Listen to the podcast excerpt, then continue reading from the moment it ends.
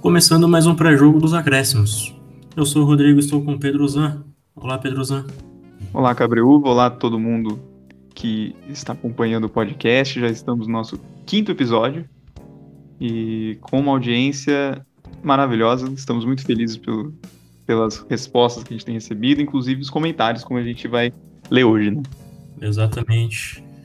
O, um comentário muito legal que deixaram pra gente foi do Vicente, Pedro, que ele respondeu a nossa pergunta né, do último programa, que a gente perguntou se existia uma crise na base ou não, e ele respondeu assim: tem. A base deveria ser o que o nome, o que o nome diz, base. Deveria preparar e ensinar fundamentos técnicos, disciplina tática e etc. Não faz isso. Preocupa-se apenas com a competitividade, porque os clubes, sobretudo os grandes, passaram a cobrar resultados na base. Querem títulos, não deveria ser assim. A base deveria preparar jogadores técnica e taticamente para figurarem no profissional. Por isso, os times não têm planejamento e estilo de jogo. Tudo passou a ser uma fábrica para abastecer o mercado europeu. E abastece mal. Por isso, eles agora preferem levar os moleques cada vez mais novos. E aí, Pedro, você concorda com o Vicente? Ah, eu acho que o comentário do Vicente ele traz coisas que a gente abordou no episódio, especialmente essa esse ponto de falar sobre a base brasileira como uma fábrica para abastecer o mercado europeu, isso a gente falou, né? Como que a gente tem perdido talentos muito rápido, muito precocemente, né? É, mas isso que ele, que ele falou eu acho interessante, é uma coisa que eu já pensei várias vezes, eu acho que eu já discuti com você em um outro momento. A gente não comentou isso no, no episódio, mas que é de fato entender qual é o objetivo da base, né? Quando a gente falou de crise da base brasileira, a gente focou muito, especialmente no primeiro tempo, em resultado, né? Então, como as, as seleções estão indo nas competições de base, etc. Mas realmente, é, tem que se pensar qual é o objetivo da base, né? O objetivo da base é formar equipes para vencer torneios como o Mundial Sub-17, Sub-20, Sul-Americano, ou pensando nos clubes, vencer Campeonato Brasileiro Sub-20, Campeonato de Aspirantes, etc. Ou formar esses jogadores que de fato vão ser utilizados no, no time principal, né? E eu acho que isso conversa bastante com o que a gente falou no episódio, por exemplo, quando a gente comentou dos jogadores que venceram títulos na base com a seleção e que sequer disputaram uma partida com o time principal. O mesmo vale para outros nomes que a gente comentou, tipo o Lulinha no Corinthians, que era um fenômeno na base e que não vingou no profissional por algum problema nessa transição, né? Queria também destacar, esse comentário não veio no site. O comentário, na verdade, veio no Twitter do nosso querido Emanuel, que, que, participou do nosso primeiro programa. Quem não ouviu o primeiro programa pode voltar. Quem não ouviu o último programa, o quarto, por favor, ouça também. Mas ele comentou que o, ele, a gente esqueceu de falar de uma grande promessa da base do Santos, um grande raio, que foi o William Batoré, que também um fenômeno parecido com o do Lulinha, porque ele era um fenômeno na base, ele era inclusive titular do time do Santos da base, bancava o Robinho, o Robinho era banco do William Batoré na base. No profissional a gente viu como as coisas mudaram. Então, realmente, eu acho que a questão do Vicente, o comentário do Vicente, diz muito a respeito desse, de qual é o objetivo da base, né? Será que a gente deveria focar em formar equipes ou em jogadores? Eu acho uma questão interessante, assim. Se dá para concordar ou não, acho que tem inúmeras questões, a gente já abordou algumas no último episódio. Eu gostei bastante do comentário do Vicente também, principalmente porque ele expõe esse lado de competitividade que a gente, que a gente mais falou no programa. E eu acho que o, o que a competitividade no, ela traz de benefício é exatamente, isso. O jogador está sempre é, tentando ganhar alguma coisa. Eu acho que isso é importante também para o amadurecimento dos jogadores, mas não é o mais importante. Eu acho que o mais importante realmente é você formar um jogador que não tenha deficiências técnicas e táticas tão grandes e é o que acaba acontecendo, né? O jogador muitas vezes sobe profissional e ele tem bastante deficiência tática ou técnica mesmo, e isso é um, é um problema para os clubes. É, então a gente agradece o Vicente pelo comentário e, e também o Emanuel, que também deixou o comentário aí do, sobre o William Batoré, que foi o, o cara no mesmo ano que ele foi o titular na Copinha, com o Robinho no banco, o Robinho depois foi titular no título brasileiro do Santos. Né? Coisa sensacional. Mas o William Batoré foi titular na final também. o Alberto, que era o titular, estava suspenso no segundo jogo, o famoso jogo das pedaladas. E o William Batoré entrou no campo, não fez nada. A única coisa que ele fez foi bater cabeça com o Doni e levar uma joelhada do, do Fábio Luciano. E foi isso. Mas tava lá. Foi, é campeão brasileiro o William Batoré. Grande William Batoré. Aí. Grande promessa que não vingou da, na, da base do Santos. Mas então, Pedro, acho que sem mais agora, né? Acho que a gente pode ir pro nosso programa de hoje. Vamos sim, que esse programa tá muito, vai estar tá muito bom, muito bom mesmo. Assim. Então, sem mais, vamos pro nosso programa agora. É, você que quiser comentar, por favor, vá no, nas nossas redes sociais ou no nosso blog, os acréscimos sempre, e comente lá sobre sua opinião sobre os nossos episódios. Ouça todos os episódios, a gente já tem, vai pro quinto episódio hoje. Maratone eles aí, por favor. Bora pro programa, Pedro.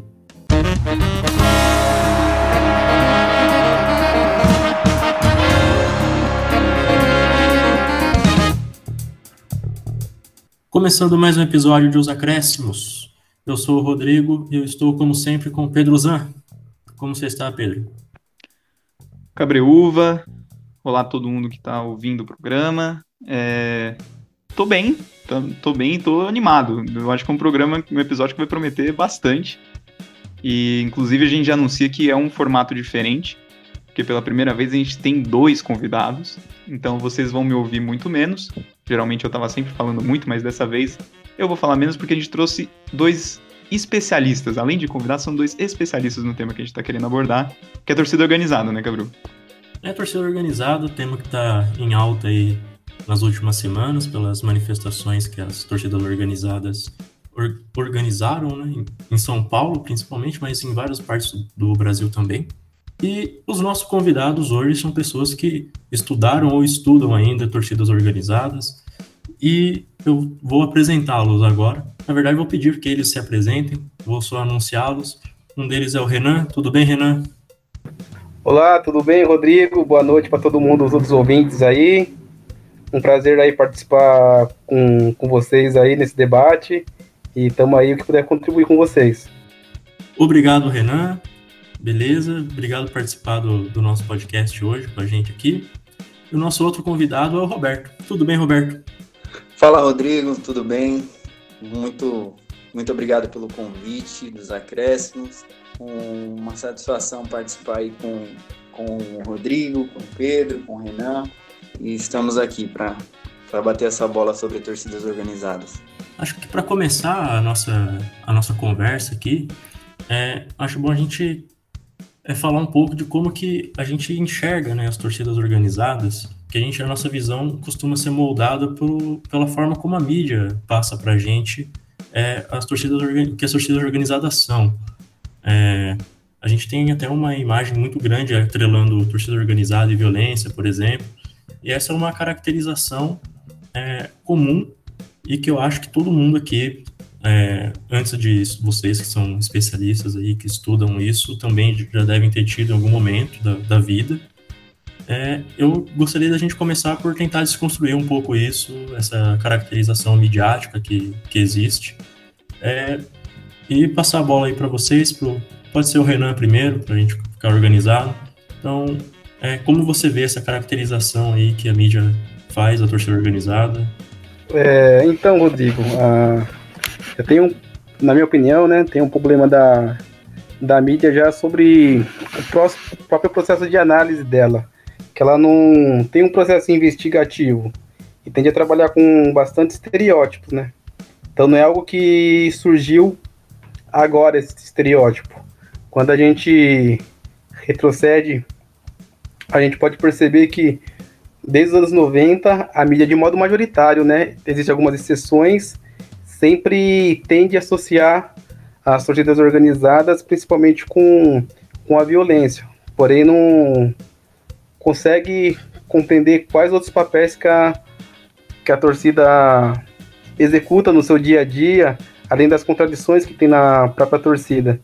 Então, sempre elas tendem a pegar, de repente, algum conflito que existe em alguma torcida organizada e faz isso de uma forma generalizada, de um ponto de, de discórdia já como que a torcida organizada fosse o foco da violência e que todos os problemas que existem ao redor do futebol ou ao redor da, da torcida é como que a torcida organizada ela fosse a própria culpada. Ela sempre culpa muito né, a torcida organizada. E ela deixa de pensar sobre. de pensar quais relações e interdependências que tem entre a torcida organizada e a nossa própria estrutura social. Que a nossa estrutura social ela é permeada por violência que de repente também acaba atingindo a, a torcida organizada. Mas a mídia, ela deixa isso de lado e muitas vezes culpa, criminaliza. Quando chega, de repente, algum evento de carnaval, é onde que ela dá uma maior visibilidade de um modo positivo, assim.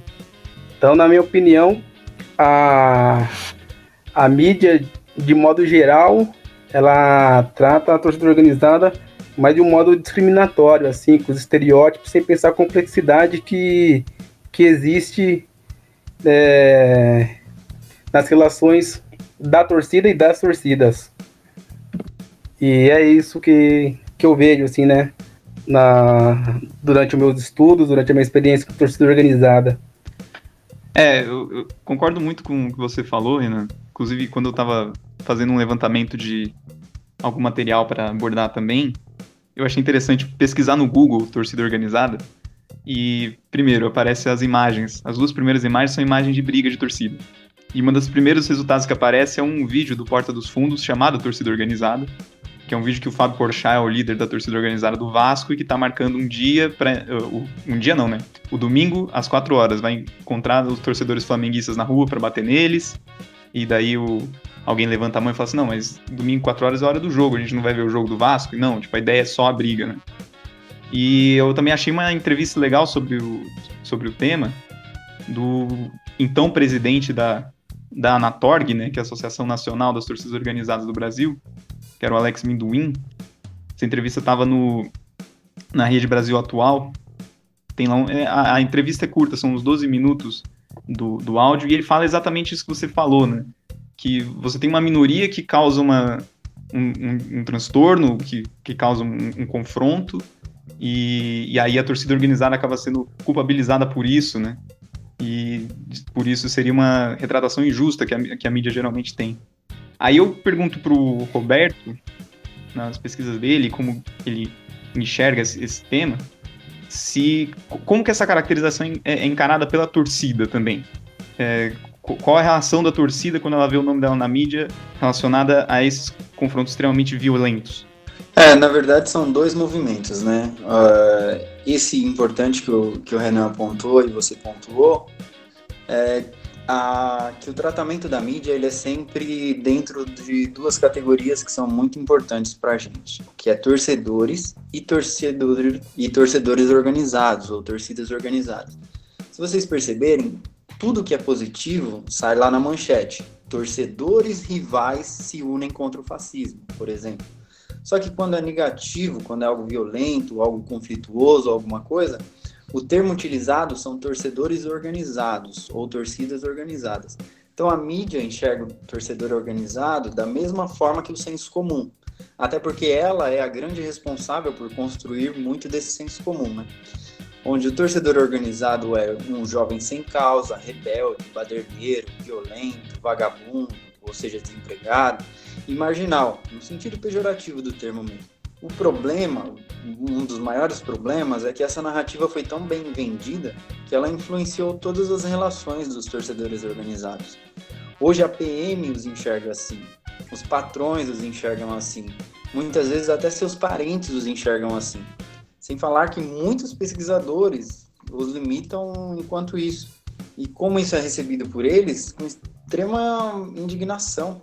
Eles têm isso como uma algo que realmente fere quem eles são.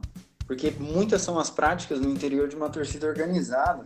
E, obviamente, não, não, se pode generalizar a mídia como um todo. Existem jornalistas sérios que fazem uma cobertura razoável da, das torcidas organizadas. E, só que não se pode também esquecer o, o, papel fundamental na construção dessa narrativa vem também da, das criminalizações generalizadas né, do Ministério Público, que a gente vai falar um pouquinho mais adiante. Só que isso é, é uma coisa que dificulta até mesmo o nosso diálogo com os torcedores organizados. Quando a gente vai lá para fazer pesquisa, uma das primeiras coisas é: o que você vai pesquisar? Sobre violência de novo? Ou você é jornalista? O que você quer saber? Então tem um receio muito grande em ser mais uma vez taxado como violentos, baderneiros, marginais e vagabundos. Essa caracterização é até ela vem remete depois a gente vai até comentar melhor, mas remete também muito dos anos 90, né, por, por ter algumas brigas que aconteceram nesse período, mas ela ela é muito sim, simplista até porque ela não compreende a torcida organizada como a pluralidade que ela tem, né? Ela dentro da torcida organizada tem diversos, diversos grupos ali. Acho que vocês podem falar melhor do que eu, vocês que já tiveram mais entrada aí com pesquisa dentro do, da torcida organizada, falar um pouco sobre essa pluralidade aí dentro de grupos, grupos distintos que compõem a mesma torcida. É... Renan, por favor, você pode começar. A gente pode pensar sobre própria questão de, de gênero, de gênero, né? Que as torcidas que eu, que eu acompanhei aí e a partir da biografia que eu que eu li, pensando que é composto por mulheres, por adolescentes, majoritariamente o que eu vi também entre 18 e 36 anos de idade e gente que, que trabalha, tem gente que está sem, sem um trabalho, no entanto, participa da torcida organizada. É... Então é difícil pensar no só de sobre uma partidária ou de repente só um gênero, né? Porque a gente sempre, quando vê falar sobre torcida organizada, majoritariamente parece que é sempre só homem envolvido, só baderneiro, que é essa construção que a mídia faz mas no entanto ela é composta por, por adolescente, por adulto, gente que trabalha, gente universitário, gente que microempresário, gente que por ter alguma estrutura financeira melhor consegue também se dedicar mais à, à torcida, pensando sobre a organização, sobre as excursões, sobre o que eles valorizam. Então é bastante segmentado, assim, né? São várias pessoas de, e tipos de pessoas que formam né, a torcida organizada. É, complementando é, essa pluralidade que o, que o Renan comentou, ela começa literalmente pelas pessoas, até mesmo anterior aos grupos. Você vê ali dentro tem desempregados, mas também tem médicos, tem aposentados, tem caminhoneiros, tem enfermeiros, pensionistas, tem universitários, tem vestibulandos, tem deficientes, tem servidores públicos, enfim, tem gente de tudo quanto é jeito. Então o torcedor organizado tem o cara violento? Tem. Mas também tem a avó que ama o samba e o futebol, tem o velho da cuíca que odeia o futebol, tem o mestre da bateria, tem as passistas do carnaval, e tem até mesmo quem tá na escola, tá na escola de samba da torcida organizada, no caso específico, né, da cidade de São Paulo, e até mesmo odeia o, o, futebol, só tá ali mesmo pela, pela vida na comunidade.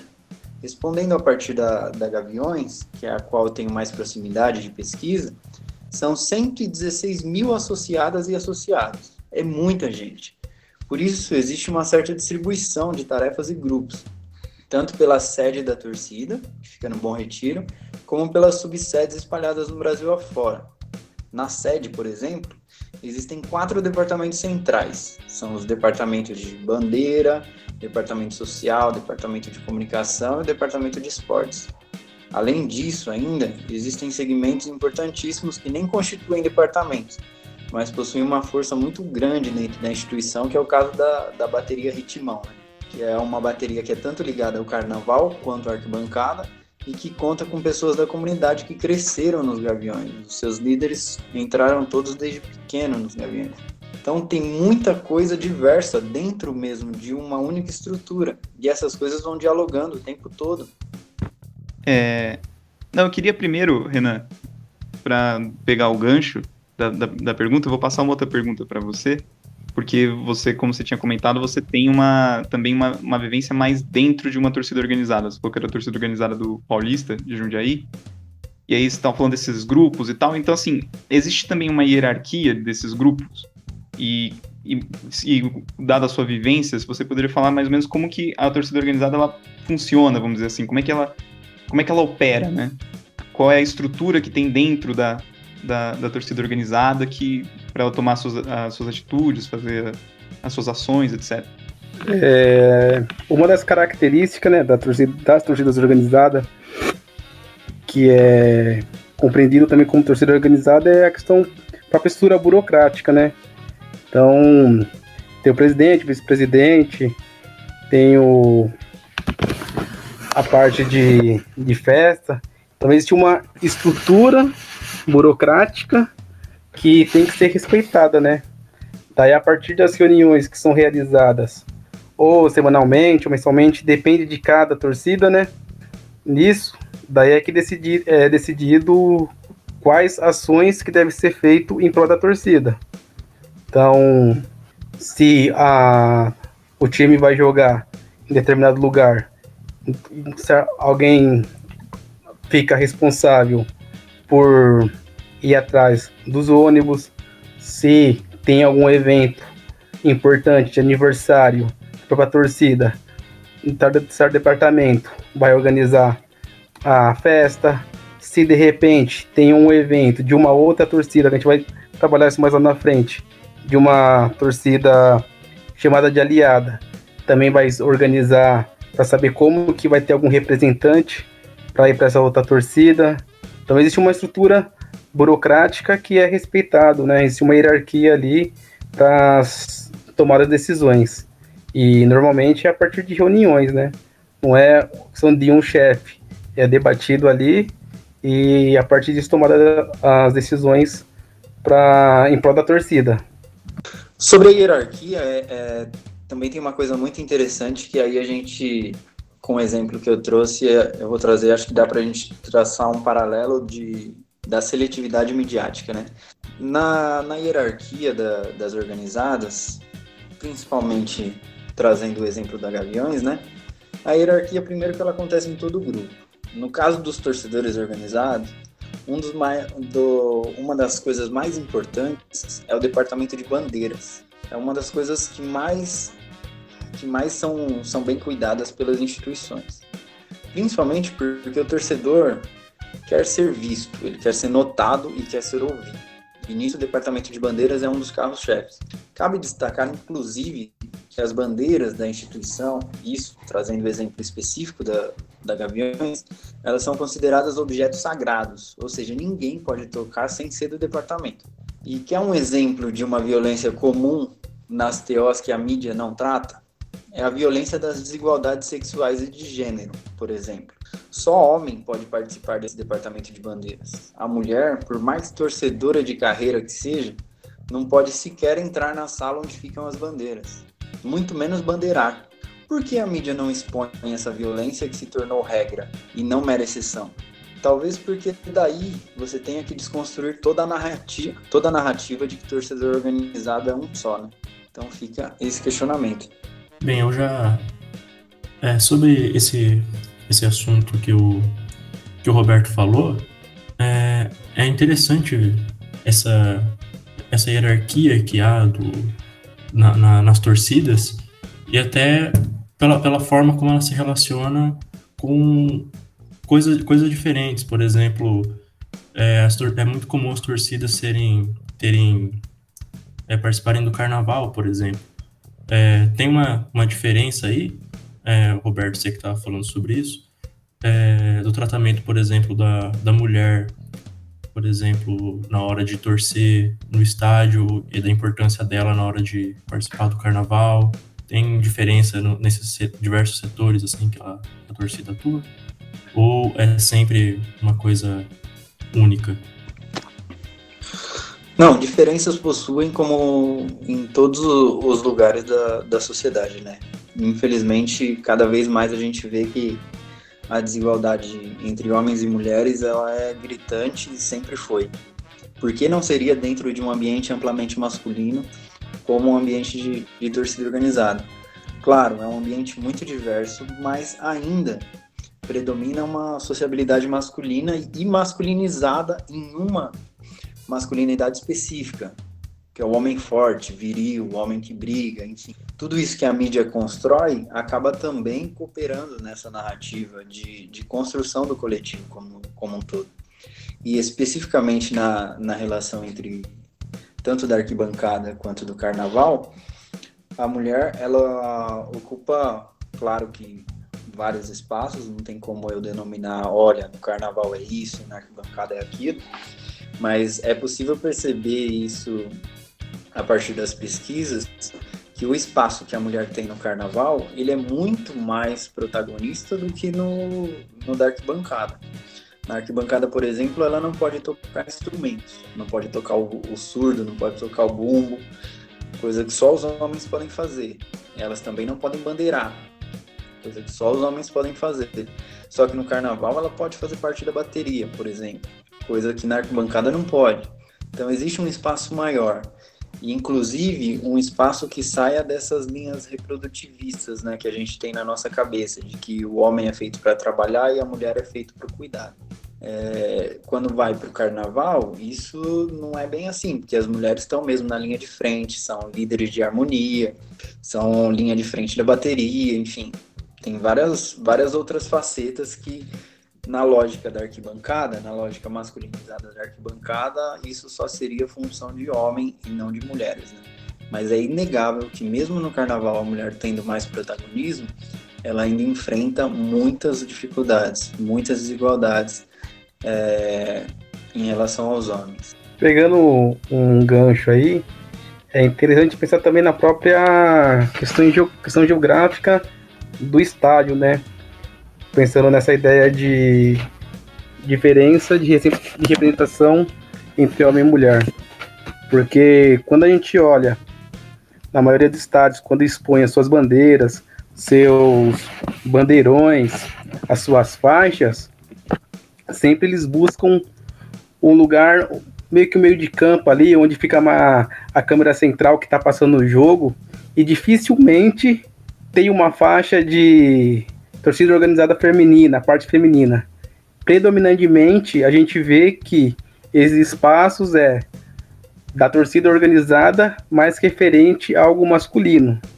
Daí quando, de vez em quando que passa assim a câmera lateral direita que a gente vê a ah, facção feminina, alguma coisa do tipo. Mas sempre o espaço onde é mais gravado pela mídia é onde se refere é, algo predominantemente referente a, a torcida organizada referente a, ao masculino. E isso é contribui, né, para a questão dessa dessa narrativa, né, de que o homem, como sempre aparece mais o homem nesses espaços.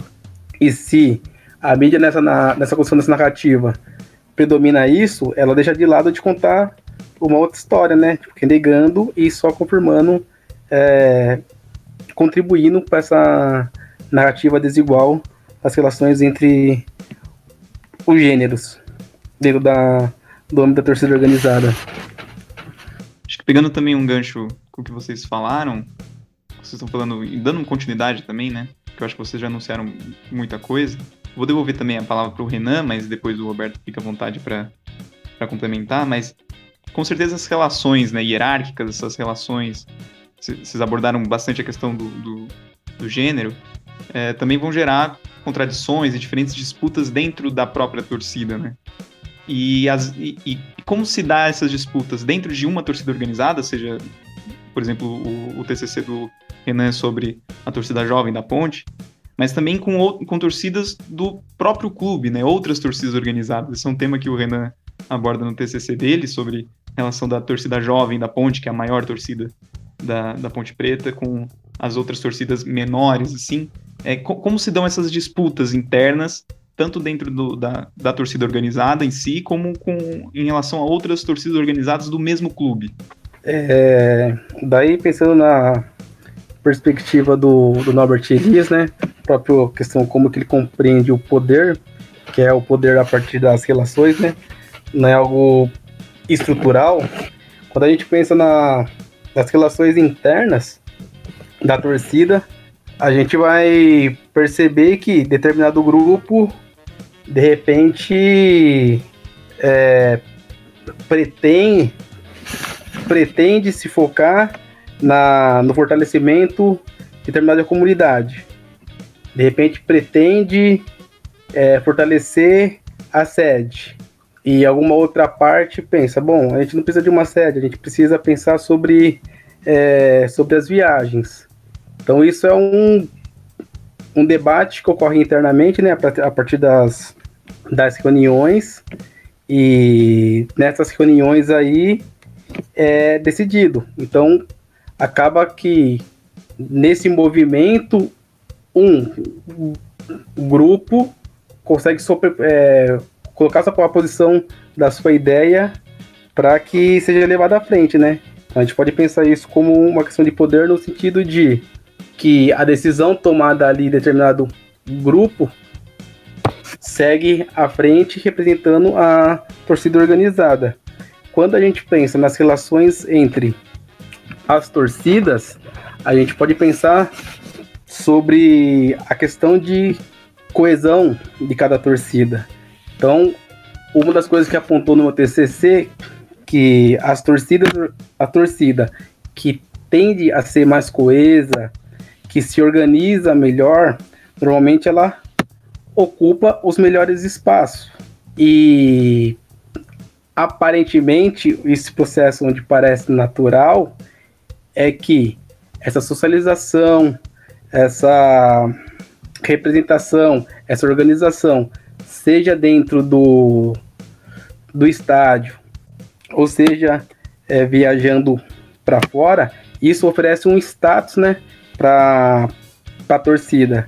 E quanto mais tem essa coesão, esse status, ela consegue meio que determinar a posição dela dentro, dentro da, das relações da, da, da, do campo, né, onde, onde que ela está. Então é essa coesão per, permite com que ela tenha uma maior exposição. E é pensar isso em movimento, né? De repente uma torcida que hoje é maior é por conta dessa coesão, mas isso ela tem que se afirmar constantemente para que consiga estar tá naquela posição. E tenho os conflitos, né, com, com outras torcidas, mesmo entre elas é, do mesmo clube, mas são a menos. E os conflitos é pensar o conflito a partir do interesse, né? Porque todas têm como objetivo também é, ter um determinado status, mas ou há um respeito, né? Entre as hierarquias entre elas, assim, elas conseguem perceber que uma consegue sobrepor a outra a partir dessa, dessa organização. É, e, com, e completando a fala do, do Renan, é bastante interessante porque quando você vai para os exemplos diretos mesmo da, dessas disputas entre organizadas de um mesmo clube, você vai ver que as, os motivos são infinitos. Desde ah, a torcida X pisou na bandeira da torcida Y, antes da torcida Y soltar o bandeirão. Ah, entrou no minuto errado. Um exemplo, lá na Arena Corinthians, todas as organizadas elas ficam no setor norte, né? Então, primeiro que aí já é uma, é uma outra discussão, essa limitação de espaço, que é uma discussão muito importante, mas não cabe aqui. Só que todas no mesmo espaço, elas têm que negociar e disputar várias coisas, desde qual vai descer o primeiro bandeirão, qual vai descer o segundo bandeirão, qual vai descer o terceiro bandeirão. Então, é, quantos minutos vai ficar o primeiro bandeirão? Vai ficar minutos? Vai ficar segundos? Como que vai fazer? Quem vai puxar, quem vai soltar, é, qual faixa vai ficar estendida no centro atrás do gol, que é o que mais aparece na televisão, qual vai ficar na lateral. Enfim, são várias negociações que, na verdade, são, são fruto de, de disputas diretas né, entre as organizadas. E não sendo suficiente, é, mais interessante do que isso, eu acho que são as disputas internas de cada organizada consigo mesmo. Uh, e as disputas são diversas. No exemplo da, das torcidas organizadas da cidade de São Paulo, por exemplo, um dos uma das maiores disputas internas é em torno do, do embate entre samba e futebol, ou seja, práticas em torno do samba que competem cotidianamente com tempo e esforço de práticas em torno da, da arquibancada. E também uma outra disputa muito importante e é muito constante também é a disputa por status porque independente de, de em qual grupo a gente esteja, existe uma lógica de status e não tem como as pessoas fugirem disso, pelo menos no ambiente de torcidas organizadas que eu percebo. Então tem sempre essa disputa, tanto por status individual, como essa disputa entre samba e futebol, que é muito forte. E aí as contradições, é, seguindo na pergunta do, do Pedro, as contradições elas são são infinitas. Muitas agremiações, por exemplo, elas patinam para sobreviver financeiramente. E com isso, muitas vezes, elas estabelecem parcerias que são, no mínimo, questionáveis. É, como no exemplo da, da Mancha Verde. A Mancha Verde ela é aliada atualmente a Leila Pinheiro, a Leila, Leila Pereira. Não é Pinheiro, Leila, Leila Pereira que é a presidente da Crefisa, que também é a maior patrocinadora do Palmeiras e tem como plano de carreira ser presidente, ser presidenta do Palmeiras, né? Mas e se ela virar presidenta? Vai existir a fiscalização ou a oposição por parte dos manchistas, que são os torcedores da Mancha? Então essa é uma contradição muito forte que pode vir a questão. Eu dei o exemplo da Mancha, mas tem várias que são assim. Mas para mim, pessoalmente, a maior contradição atual das organizadas é é justamente como ser uma organização de constante autoafirmação masculina e ao mesmo tempo trabalhar o machismo, o lugar da mulher organizada e principalmente a liberdade de torcer e existir ao LGBTQ organizado. Essa é a maior contradição para mim. Bem, gente, eu acho que a gente conseguiu contextualizar bastante aqui o, nesse primeiro tempo, tanto como a, a mídia, num geral, claro, né, é, nos mostra, né, nos passa uma visão sobre as organizadas e entender um pouco além disso, né, como funciona uma organizado, as estruturas, suas contradições, enfim. Acho que a gente pode passar a nossa discussão para a atuação sociopolítica da, das torcidas organizadas para o nosso segundo tempo. Antes disso, a gente tem aqui o nosso intervalo e depois a gente volta com o segundo tempo.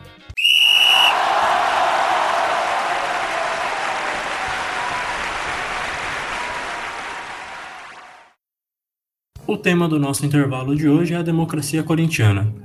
A democracia corintiana foi uma experiência de gestão vivenciada pelo Corinthians nos anos 80, na qual os jogadores tinham participação ativa nas decisões do clube.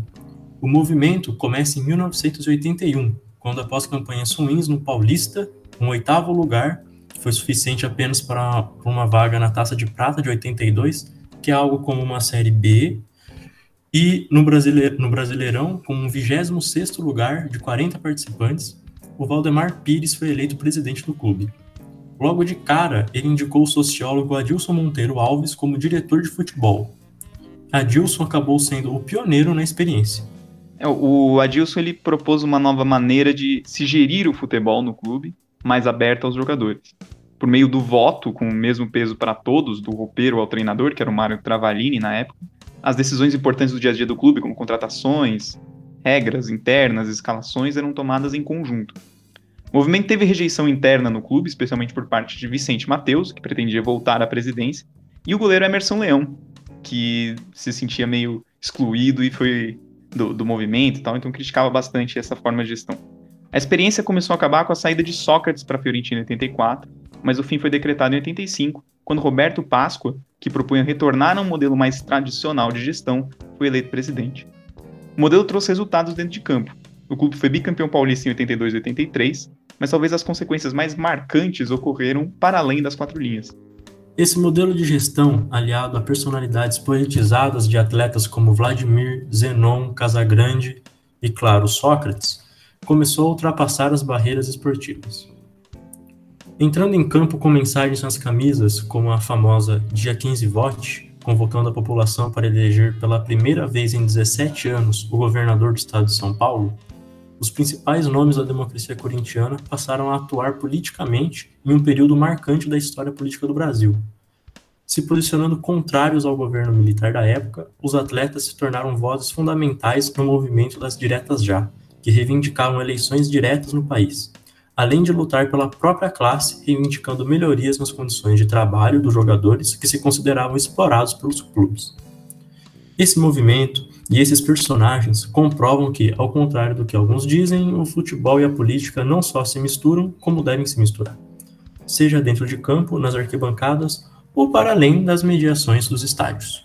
E é com isso em mente que a gente vai para o nosso segundo tempo agora, que a gente vai falar exatamente sobre é, a atuação política das, das torcidas organizadas que estão ocorrendo aí no, no, no Brasil nesses, nessas últimas semanas.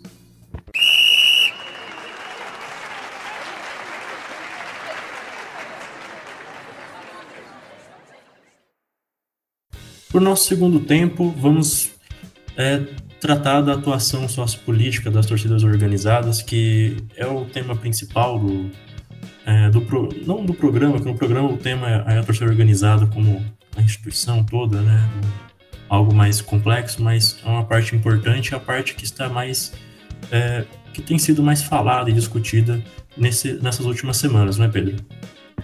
Não, com certeza. Foi também o, o motivo, né, o que instigou a gente a fazer esse programa, que no, foi no dia 31 de maio, foi o mesmo dia que a gente gravou o programa sobre a categoria de base é, a gente teve na Avenida Paulista um, um, protesto em favor da democracia e contra o, o, o, presidente Jair Bolsonaro, que contou com a participação de torcedores das quatro torcidas, das quatro grandes torcidas de São Paulo, né, dos quatro grandes clubes, São Paulo, Santos, Corinthians e Palmeiras.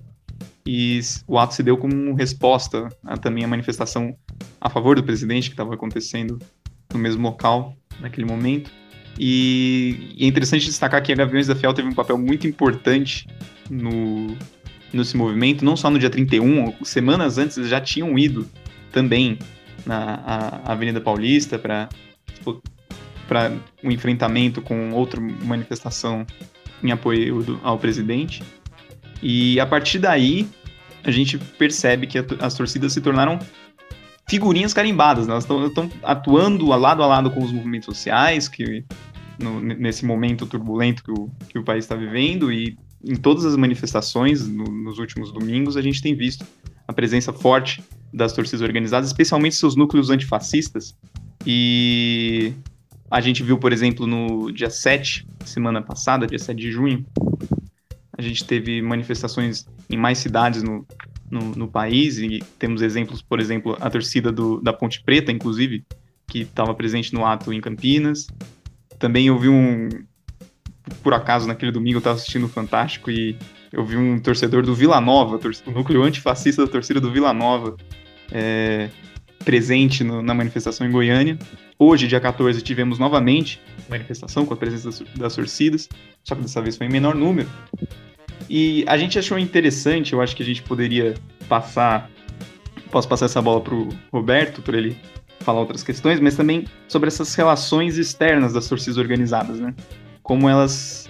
É, porque a gente destacou aí um exemplo de um, de um momento em que as torcidas se uniram, mas a gente sabe que existem rivalidades, existem até parcerias com outras torcidas de outros lugares do, do país, e, e como se dá essa, essas relações entre as torcidas organizadas? Passar essa para o Roberto.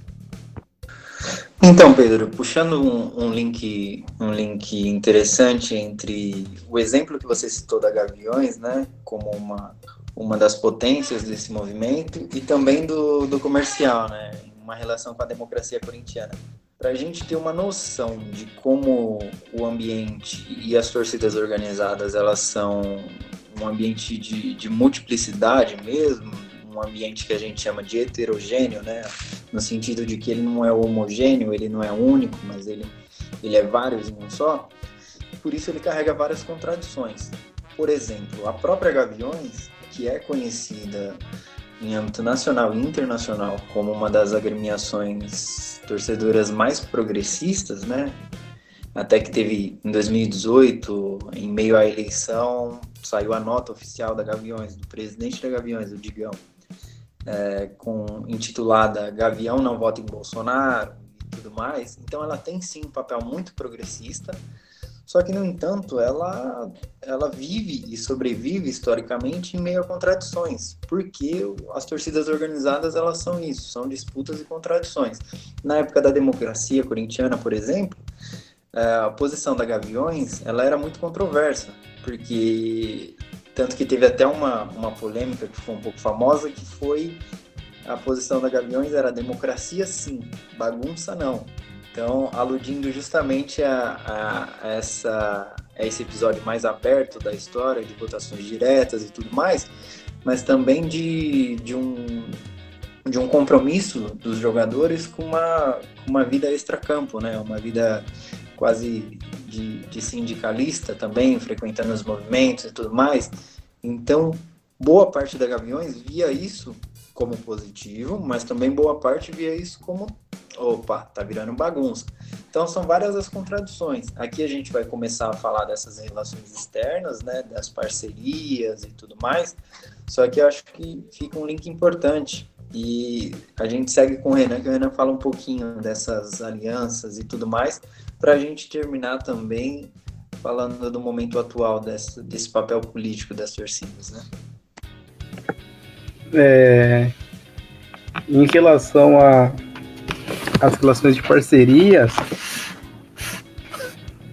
tem uma uma das características né, de parceria é meio que não ser parceiro de uma outra que tem as cores do seu rival, né? Pegar o exemplo aí é, é interessante que as cores ela começa a ter significados, né?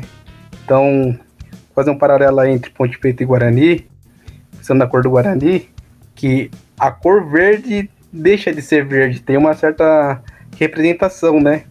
De, de rivalidade. Então, quando vai buscar ali, aliança, tende a ser um, alguma outra torcida que não tenha nada de verde. Então, é uma das características de, de firmação para laços de amizade. Outro ponto, de repente, é a própria rivalidade, né? Qual tem algumas torcidas que tem aliança com a com a Fúria, o Caguerreiro, que aos olhos da, da torcida jovem e das outras torcidas da Ponte Preta vão olhar com uma certa rivalidade maior, assim, então de, de inimizade.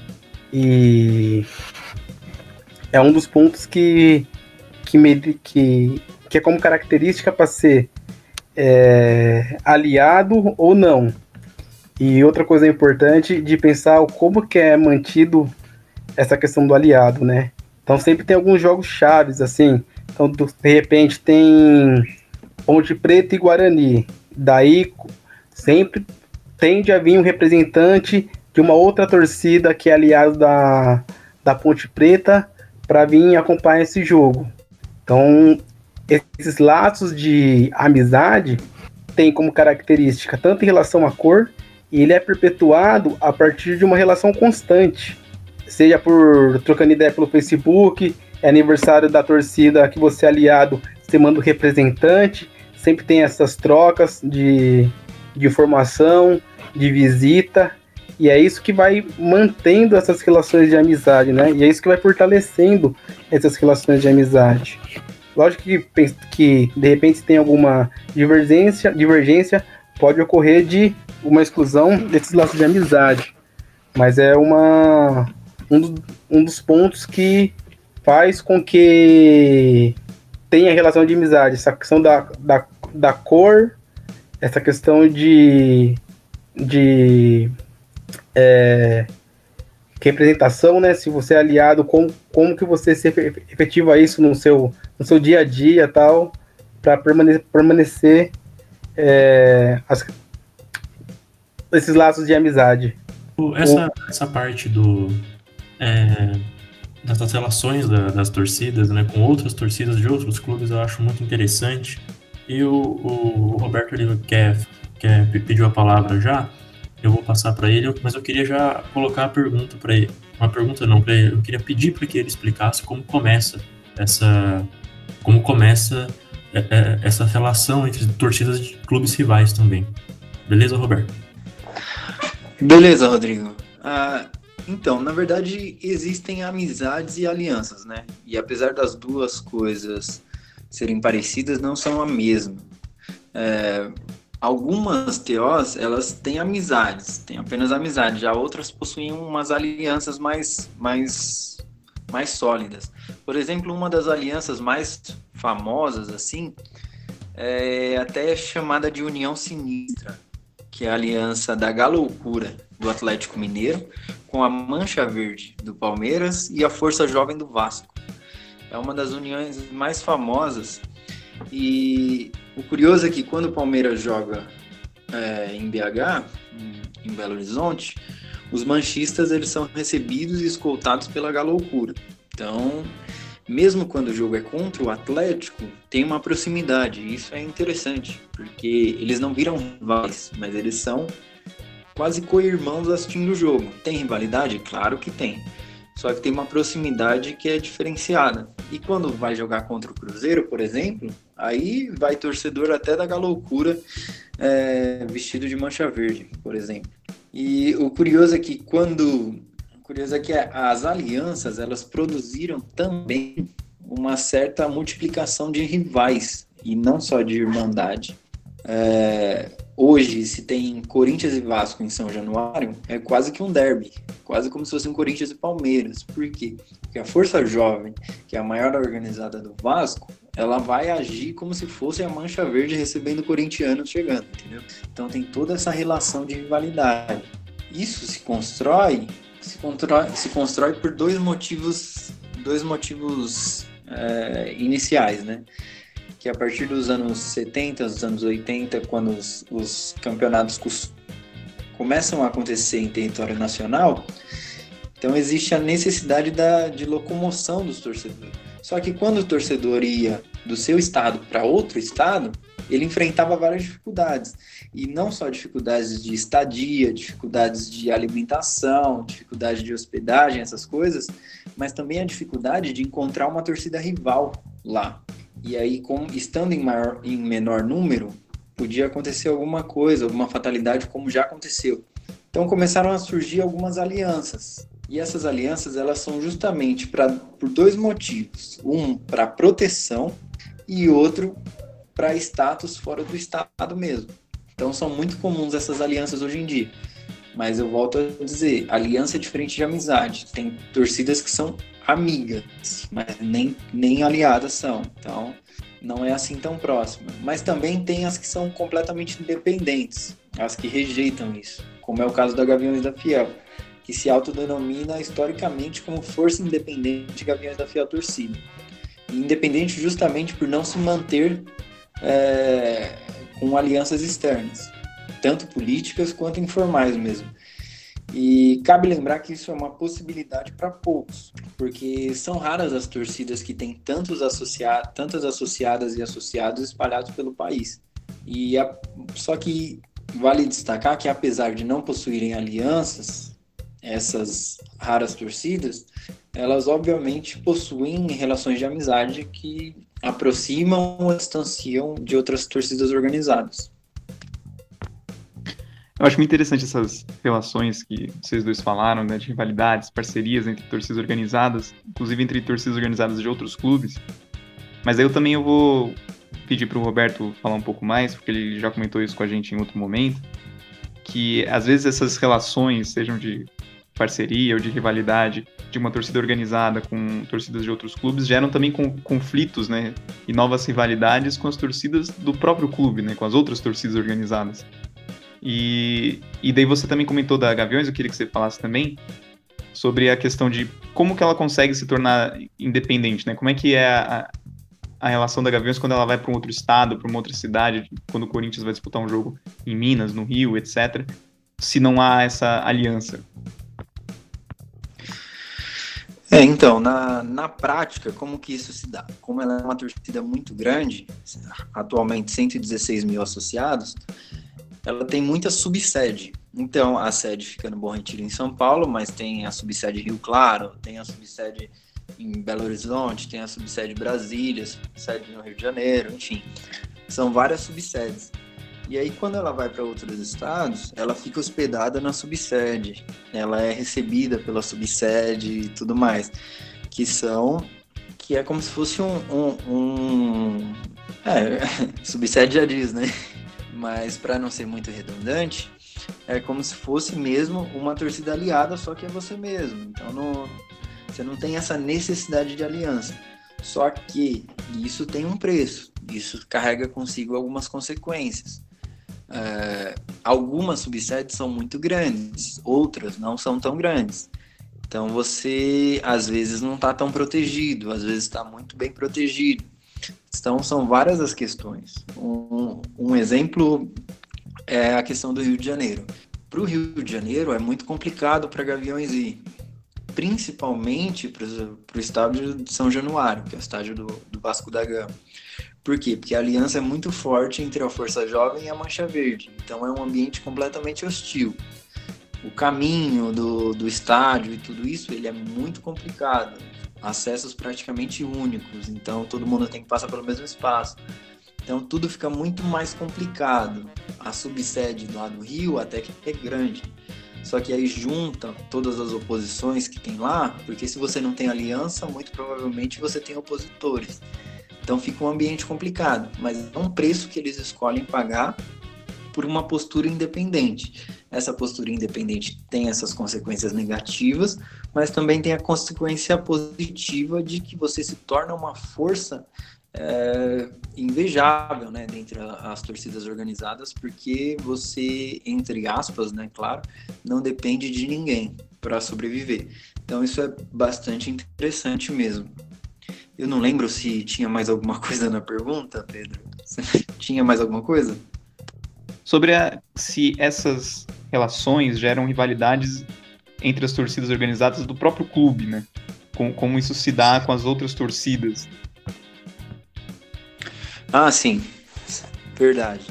Não, sim, isso, rela, isso gera sim uma rivalidade interna. Claro que não é a mesma rivalidade do que uma rivalidade externa ou uma rivalidade com rival, mas sim, tem caso, ou um exemplo, o caso da, da Mancha Verde, que é aliada da Galocura e da Força Jovem. Mas quando o Palmeiras vai jogar, não vai só a Mancha Verde, mas tem várias torcidas organizadas. Só que essas torcidas organizadas, elas não são filiadas a essa. A, não são aliançadas com, com a Força Jovem e a Galoucura, por exemplo. Então, se é Palmeiras e Atlético em, em Belo Horizonte, ou, ou melhor ainda, se é Palmeiras e Atlético no, em São Paulo, a torcida, a Galoucura vem, é hospedada pela Mancha Verde e tudo mais, vão para o jogo junto. Como que as outras torcidas enxergam isso? Enxergam de uma forma completamente negativa, entendeu? Porque, meu, você está acolhendo o nosso rival, como que isso vai ficar? Então isso gera uma tensão interna bem, bem importante, assim, de, de se observar. Por isso que tem um preço, você ter alianças tem um preço, tem uma consequência, tem várias consequências positivas, mas também tem consequências negativas, que você gera uma tensão maior entre a sua própria arquibancada. É, pensar sobre a complexidade da própria torcida, né?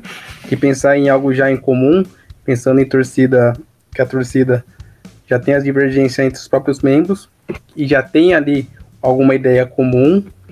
E quando coloca a, uma outra torcida, embora seja do, da mesma equipe, você já tem essa cisão, é que já aponta alguns diferenciamentos. E isso se intensifica mas quando tem essas questões, né, de você receber esse amigo ou esse essa amizade no modo da outra torcida ver. E é algo que se intensifica mais ali durante é, a partida, né, que fica mais nítido a situação, porém é algo que sempre perpassa as discussões, né, na, no dia a dia, durante os jogos, quando tem alguma outra divergência com a torcida da própria equipe. É, são situações que, que acaba sempre permeando, né? Essas divergências entre as torcidas, entre as torcidas da mesma equipe, só que se intensifica quando tem um jogo específico aí, como que é o caso que foi colocado da torcida da, da Galocura e, do, e da Mancha aí, em relação às outras torcidas da, do Palmeiras. E é bastante interessante para pensar na questão dessa complexidade e pensar na, como que isso gera tensão, mas ao mesmo tempo também como que se fortalece pensando na posição, né? Se você é a torcida maior. Como que isso cria mais visibilidade para a equipe, quanto isso cria mais status para a própria torcida, não equipe. É algo interessante de, de pensar aí, essa relação de status e poder aí e as tensões que é gerada no seu dia a dia e nessas partidas específicas. Dando continuidade aqui no, no, no programa, é, a gente já falou que as torcidas elas elas fazem mais do que torcer apenas, né? elas têm diversos setores dentro delas mesmas, elas atuam em, em diversas áreas da sociedade, inclusive fazendo ações sociais. E a minha pergunta vai nessa direção, eu queria passar para o Renan, é de como que é a atuação de uma torcida organizada dentro da comunidade, dentro de comunidades ou da comunidade onde ela se encontra ali. E depois a gente pode até fazer um link com essa, com essa coisa da, das torcidas com que tem alianças também, como se, se isso tem, se elas fazem ações em, pensando em conjunto também, ações sociais pensando em conjunto. Mas eu passo para você, Renan, por favor. É, falar mais de um caso específico aqui, né? mas também sei que ocorre em outras torcidas, outras torcidas organizadas, né? Pensando na própria raça tricolor daqui, de Jundiaí, que recentemente fez doação de sangue, né? Então, houve uma organização por parte da diretoria, convidando os outros membros, né, para fazer uma doação de sangue, porque normalmente, normalmente quando chega o inverno tende a ter uma baixa no estoque de sangue. Então, é uma da uma organização da, da diretoria convidando outros membros para doação de sangue, né, que é um gesto bastante importante aí para preservação da vida. Além disso, de repente atuando é, com projetos sociais de capoeira, de, de música, convidando crianças, adolescentes para participar desse movimento, né? Então, torcida organizada é, convida e tenta oferecer uma estrutura, tanto pensando na para conseguir é, sócio torcedor, mas principalmente oferecendo ajuda para quem está tá precisando, né? E não é algo isolado, isso é algo que sempre perpassa ao longo do ano. Vários, projetos, vários é, projetos, oposições que são, são praticadas, né? E fazendo um paralelo com a nossa pergunta inicial, né, sobre a mídia, e dificilmente a gente vê essas ações sendo mostradas pela mídia. E algo que perpassa aqui, algo que perpassa é, na torcida de Campinas, na torcida, na, na torcida de São Paulo, que são ações que contribuem aí em prol da vida, fazendo em prol da democracia, em prol da comunidade, que é interessante e importante aí para para quem precisa aí, né? E também de pensar o papel político da torcida, das torcidas organizadas, né? É, completando a fala do Renan, é, muitos pensam de forma limitada que é uma estratégia de limpar o estigma da violência. No entanto, pesquisando as teoses assim bem de perto e de dentro do cotidiano, você percebe que a atuação na comunidade não é meramente assistencialista. Existe mesmo uma proximidade profunda entre as entidades e, e suas comunidades. E na grande maioria das vezes são periféricas ou favelas. costumo dizer que mais do que a, a prática tem a identificação. Os torcedores organizados, eles não brotam nas comunidades, mas eles são feitos lá. Muitos nasceram no bairro da TO. E os que vêm de fora são de realidades bastante parecidas. torcedor organizado hoje, pelo menos nos Gaviões, é de um perfil pobre, periférico e negro. Para estas pessoas, que são a maioria, atuar em ações sociais na comunidade é parte do cotidiano e não de ações pontuais. É uma coisa que acontece cotidianamente. A maioria das TOs, inclusive, possuem um departamento específico para cuidar disso, que é o departamento social que eu citei anteriormente. A quadra das torcidas, as que têm quadra, né, que tem uma estrutura maior, na maioria dos casos são centros comunitários da quebrada. Então, ali funcionam escolinhas de instrumentos, aulas de autodefesa, futebol, inglês, enfim. É realmente um centro comunitário. É, um exemplo disso foi a crescente atuação das TOs nas comunidades agora, em tempos de pandemia, com doações de toneladas, e eu repito, toneladas, não quilos, de alimentos, kits de higiene, máscaras, etc. E o curioso é que tem um canal, tem um canal não, tem uma, tem uma matéria no, no Jornal Nacional, o maior jornal em TV aberta do país, chamada Solidariedade SA, ou seja, Solidariedade de Empresas, que aí só faz propaganda de empresas que fizeram doações. O curioso foi que no dia que a, que a Mancha Verde anunciou que tinha arrecadado 100 toneladas, 100 toneladas de alimentos, passou o comercial no Jornal Nacional de uma empresa que tinha dado 20 toneladas. E isso passou como uma maravilha. Então é curioso que essas coisas a mídia não mostra e ela não mostra justamente para não desconstruir aquela narrativa que ela já deixou tão forte que o torcedor organizado e a torcedora organizada é um só. Só o violento só o baderneiro só o marginal que não é digno de outra exposição que não essa. Inclusive eu escrevi recentemente um artigo com o meu orientador o Luiz Henrique de Toledo que ele deve ser publicado na última semana de julho. E ele é justamente sobre isso, sobre a atuação das torcidas organizadas em tempos de pandemia. É, ele deve sair na última semana de julho no site da revista .urb, que é a revista do Núcleo de Antropologia da USP. Fica aí o merchan.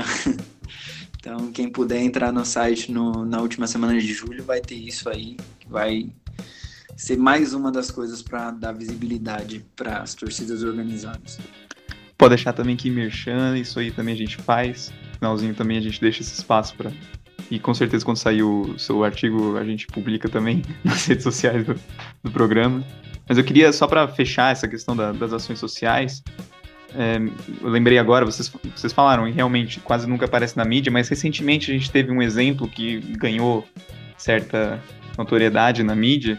Um exemplo lá em Jaú, a torcida organizada do São Paulo, a Dragões da Real, subsede lá de Jaú, que estava que num, num projeto de distribuir comida para pessoas sem teto, né?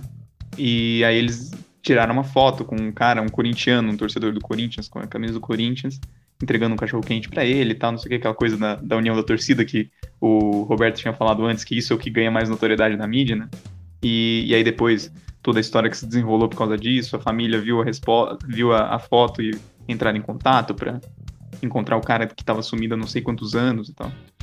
Mas eu acho que, já para fazer o link para nossa próxima pergunta, e retomando aquilo que eu tinha falado no começo desse segundo tempo, mas eu acho que quando a gente fala de ação social, e o Renan antecipou isso também, é, é meio que é, a gente não pode tirar aí, separar isso muito também de uma atuação política das torcidas organizadas, né?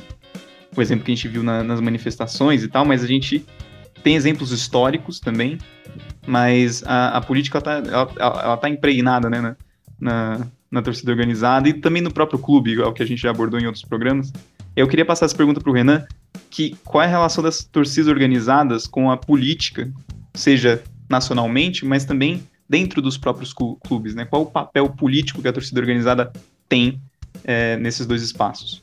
Então, um dos do papel político é pensar sobre a preservação do clube, né?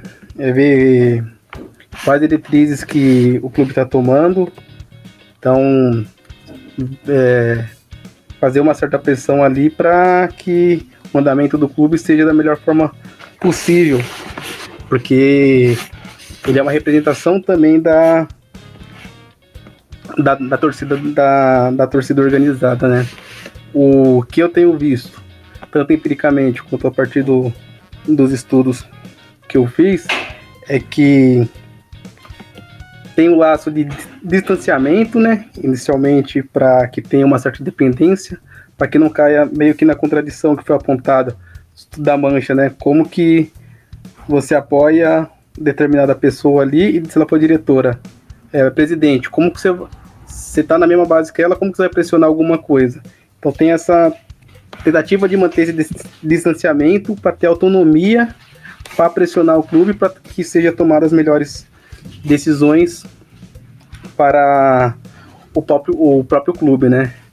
Mas também existe uma certa contradi contradição no seguinte que existem situações falar específica, né, que eu conheço, mas de repente, mas sei que existe outras que é cotidianamente, da questão que a própria o próprio clube oferece ingresso para as torcidas, né?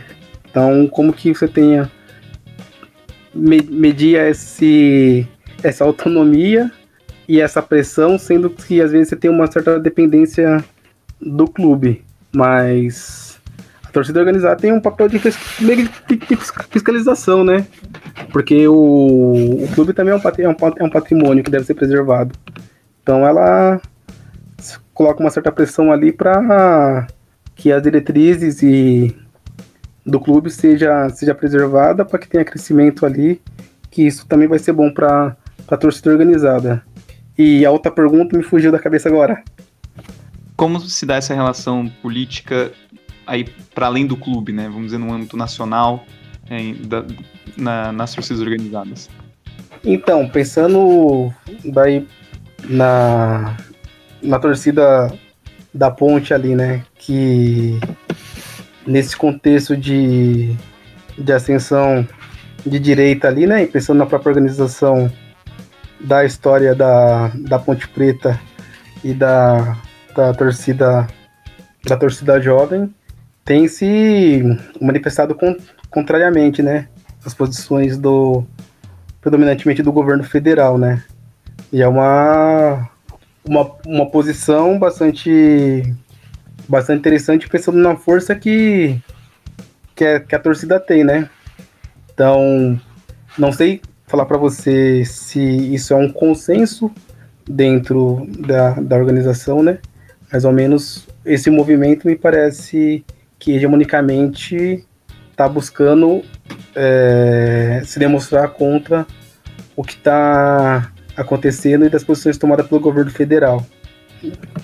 Queria passar para o Roberto agora, até pedir se ele quiser comentar sobre, sobre essa questão da política é, como as torcidas influenciam ou não na, na, política do clube também.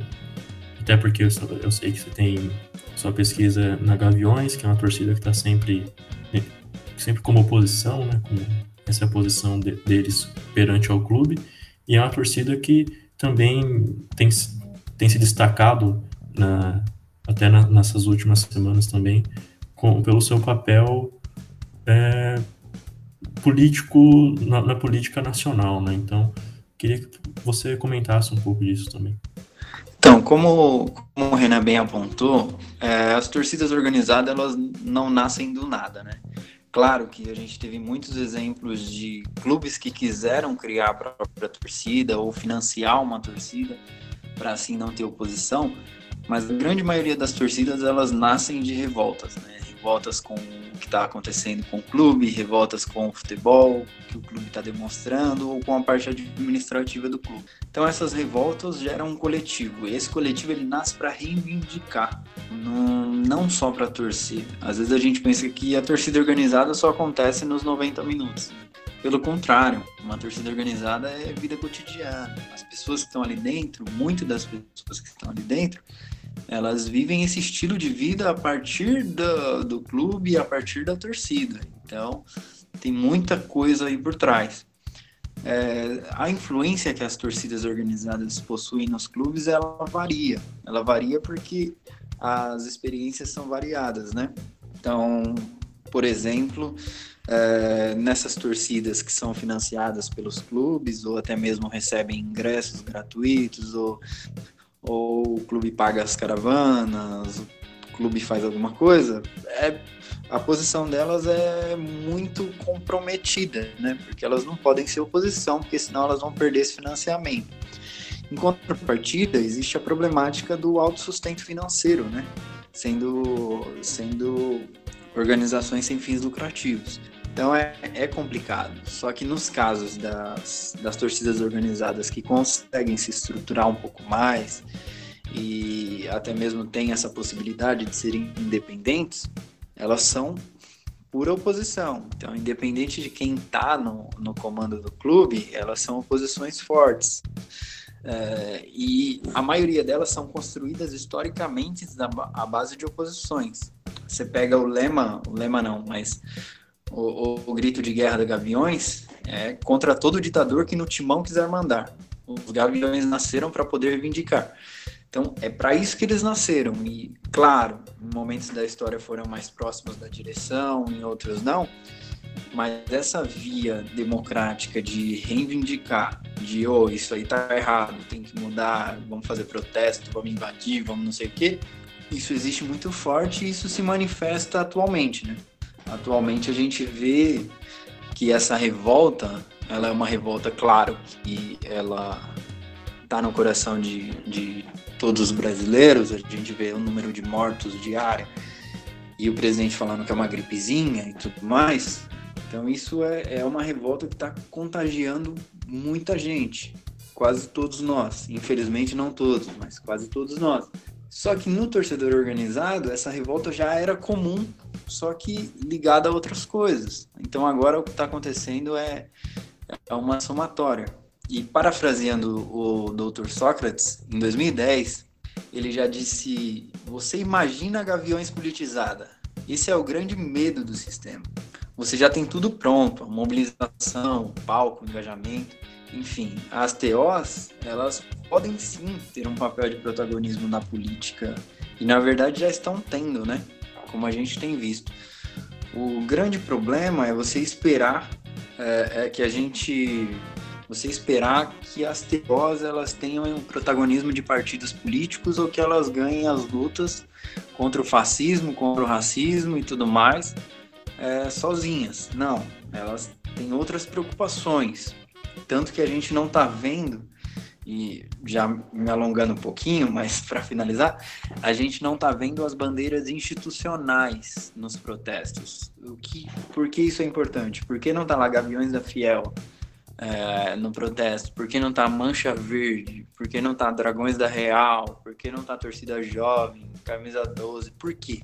Na verdade, está sendo de torcedores organizados? Sim, junto com torcedores não organizados? Sim. Junto com coletivos políticos? Sim.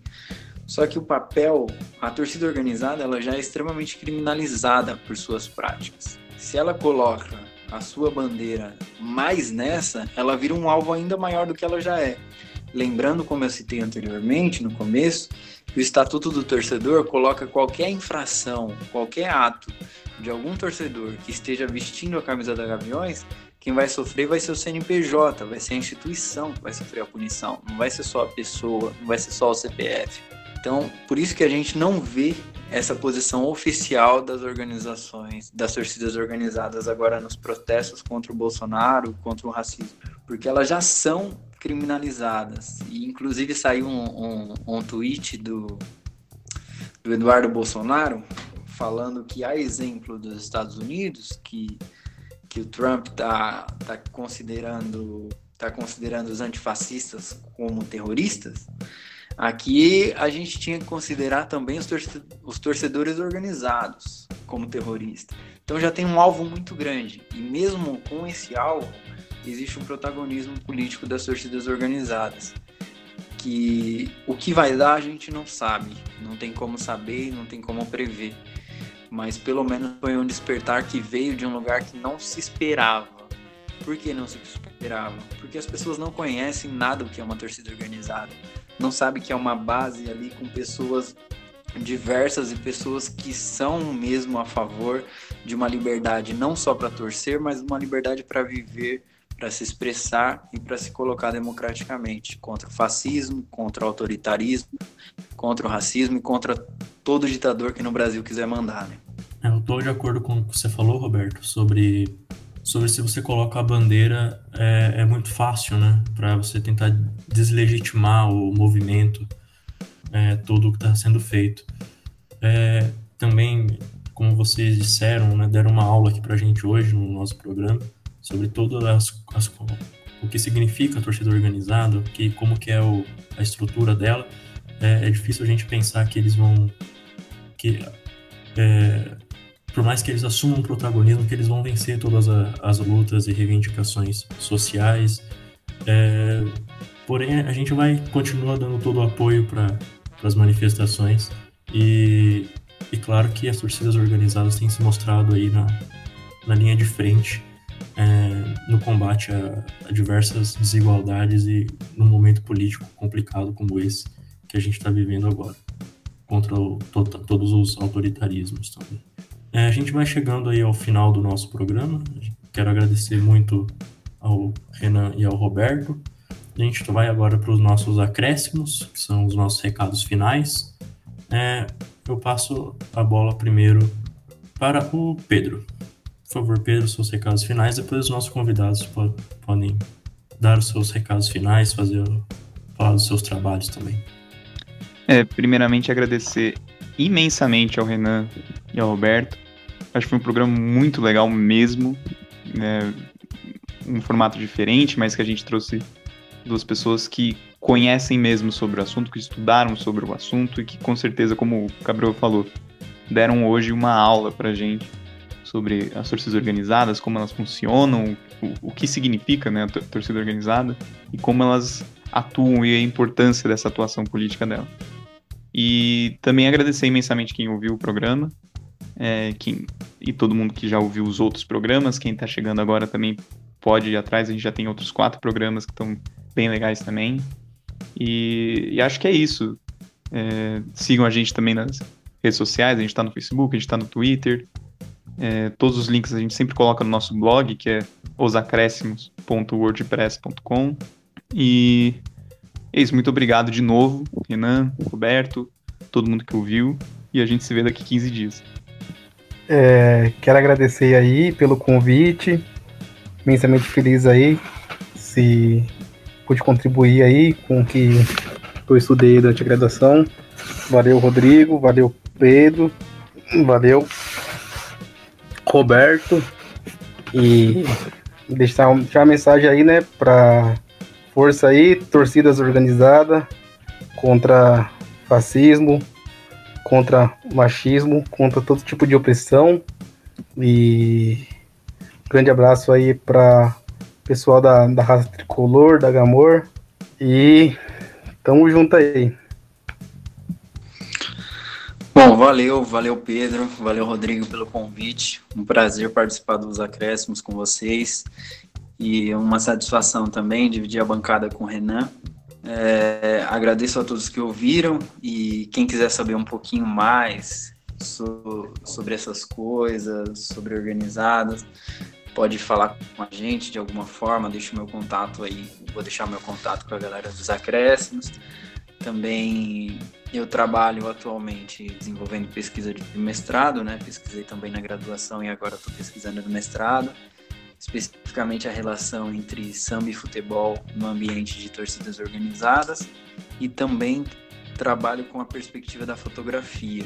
Então eu fotografo aí a galera da bancada e também do carnaval, tanto da, da Gaviões, da Fiel, como da Camisa 12 e da Pavilhão 9. Então se você quiser conferir um pouquinho do trabalho e tudo mais, e inclusive as fotografias, tem um Instagram que eu vou deixar com os meninos aí, que é bancadologia.